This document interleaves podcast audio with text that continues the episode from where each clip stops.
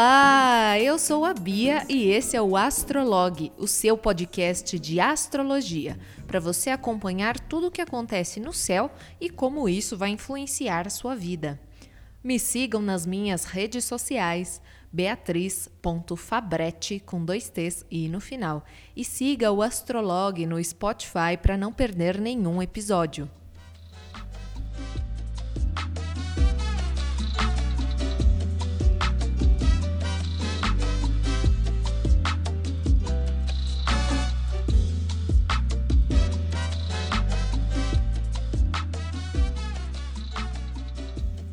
Nesta sexta-feira, dia 23 de julho, teremos uma lua cheia muito especial tensa e profunda.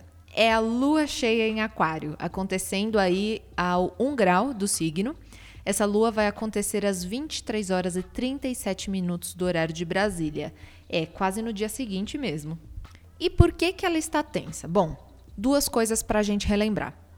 Primeiro, que se estamos numa lua cheia em Aquário, significa que tivemos uma lua nova no mesmo signo.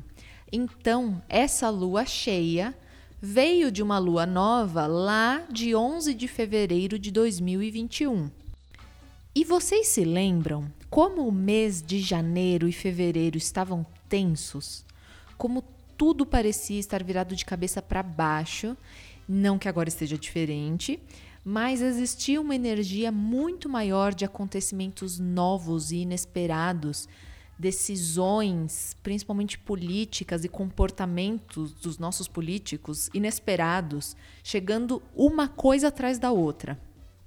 Pois então, serão as temáticas que aconteceram desde dezembro de 2020 até fevereiro deste ano, que vão começar a desabrochar. Não é que elas vão se repetir, as mesmas coisas vão acontecer, mas vamos ver os desdobramentos daquilo que aconteceu no começo do ano. Veremos as consequências, veremos as temáticas que eram discutidas lá no começo sendo discutidas agora. O segundo ponto que faz essa lua ser especial é que essa lua acontece em Aquário. Sim, o signo do ano de 2021. Todos os eventos mais tensos que estão acontecendo no ano de 2021 estão dentro do signo de Aquário. Afinal, a gente entrou forte nessa era de Aquário e a gente ainda vai trabalhar muito nessa energia pelos próximos anos. E além disso, não tem só a lua em Aquário acontecendo nessa lua cheia. Nós também temos o Saturno em Aquário e Júpiter que vai entrar de novo em Aquário na próxima semana também. Sem contar que Plutão, que é o planeta da grande transformação, ele também está bem forte, bem perto dessa Lua. Mas enfim, para quem me acompanha, sabe que esses planetas trazem muitas mudanças que forçam a gente a trabalhar por muito tempo em determinada questão. Não é uma sensação que passa numa semana. É uma mudança que vem com um processo e tudo em Aquário. Então, novamente, uma revolução aquariana vai acontecer e vem trazer temáticas deste signo como ciência, tecnologia, informação, trazer o futuro para o presente protestos, revoltas, rupturas, insights, acontecimentos repentinos, conexão de dados de uma rede, seja essa rede de pessoas ou uma rede virtual, maior conexão e descobertas com o que tem além do planeta Terra também. Então, é muito importante que você veja onde está Aquário no seu mapa natal, principalmente lá no início, né, do zero grau até os 7 graus, por aí. E em que casa do mapa está essa faixa? Pois é aí o setor onde você deve estar vivendo as maiores mudanças. E por que não dizer crises, né? Ainda mais se você tem coisas importantes, né? planetas importantes nos signos fixos, como escorpião, leão, touro. Eles também podem estar se comunicando aí com toda essa balbúrdia que está acontecendo em Aquário pois é nesse lugar onde você terá um grande poder de mudança de padrões na sua vida. Aproveite para criar novos hábitos e pensamentos, aquilo que você precisa mudar e romper com o antigo. Às vezes, as crises que você deve estar sentindo é justamente Aquário te forçando a mudar, a ver um caminho diferente e começar a construir um novo ciclo em sua vida. É um momento muito propício para isso. É provável que você passe aí por esse turbilhão, dependendo do seu mapa, mas é um momento de profunda transformação. Vai ser difícil enxergar durante esse ano para onde estamos indo, tanto como nação, como sociedade, mas também na nossa vida pessoal. Mas a tendência é isso se dissipar com o passar dos anos.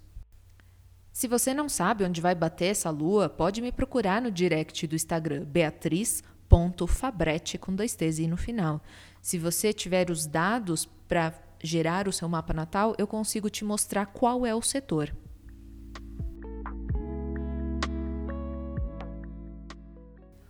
Uma dica que eu dou para tudo isso é usar a energia de Mercúrio que está no signo de Câncer, que estará bem ativo essas semanas. Use para meditar sobre tudo o que está acontecendo com você nesse momento. Sendo Câncer um signo introspectivo que fala das emoções profundas e inconscientes, use a energia mental de Mercúrio para ir para dentro dessas emoções e analisar, buscar informações, meditar sobre o que você está sentindo, o que você quer mudar, para qual caminho eu devo seguir diante de uma determinada dificuldade. É muito provável que, já que temos essa energia aquariana bem forte, por tudo que eu já disse anteriormente, pode ser que essas respostas venham em sonhos, venham em uma meditação venham enquanto você estuda algo novo, busca uma nova informação e aí vem um insight. Ou então quando você está numa conversa informal com alguém e aquela pessoa fala algo que te dá um estalo. Use desta estratégia mental nas duas últimas semanas de julho para te trazer caminhos mais claros, mesmo nessa turbulência toda de mudanças aquarianas.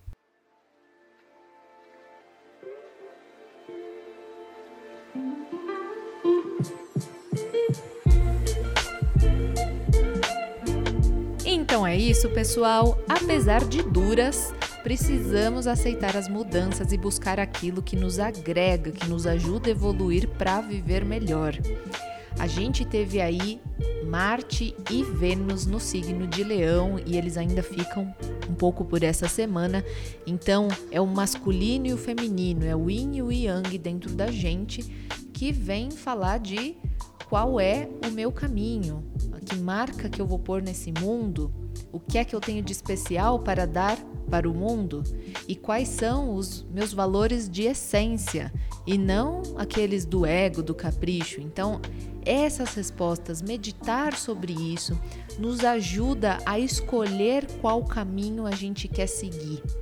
E dessa forma, a gente estará mais próximo do caminho da era de Aquário. Qualquer dúvida e sugestão, me chame no direct do Instagram beatriz.fabrete com dois T's e I no final. Ou para conhecer mais sobre a astrologia, me siga nas minhas redes sociais. Até o próximo Astrologue e tchau!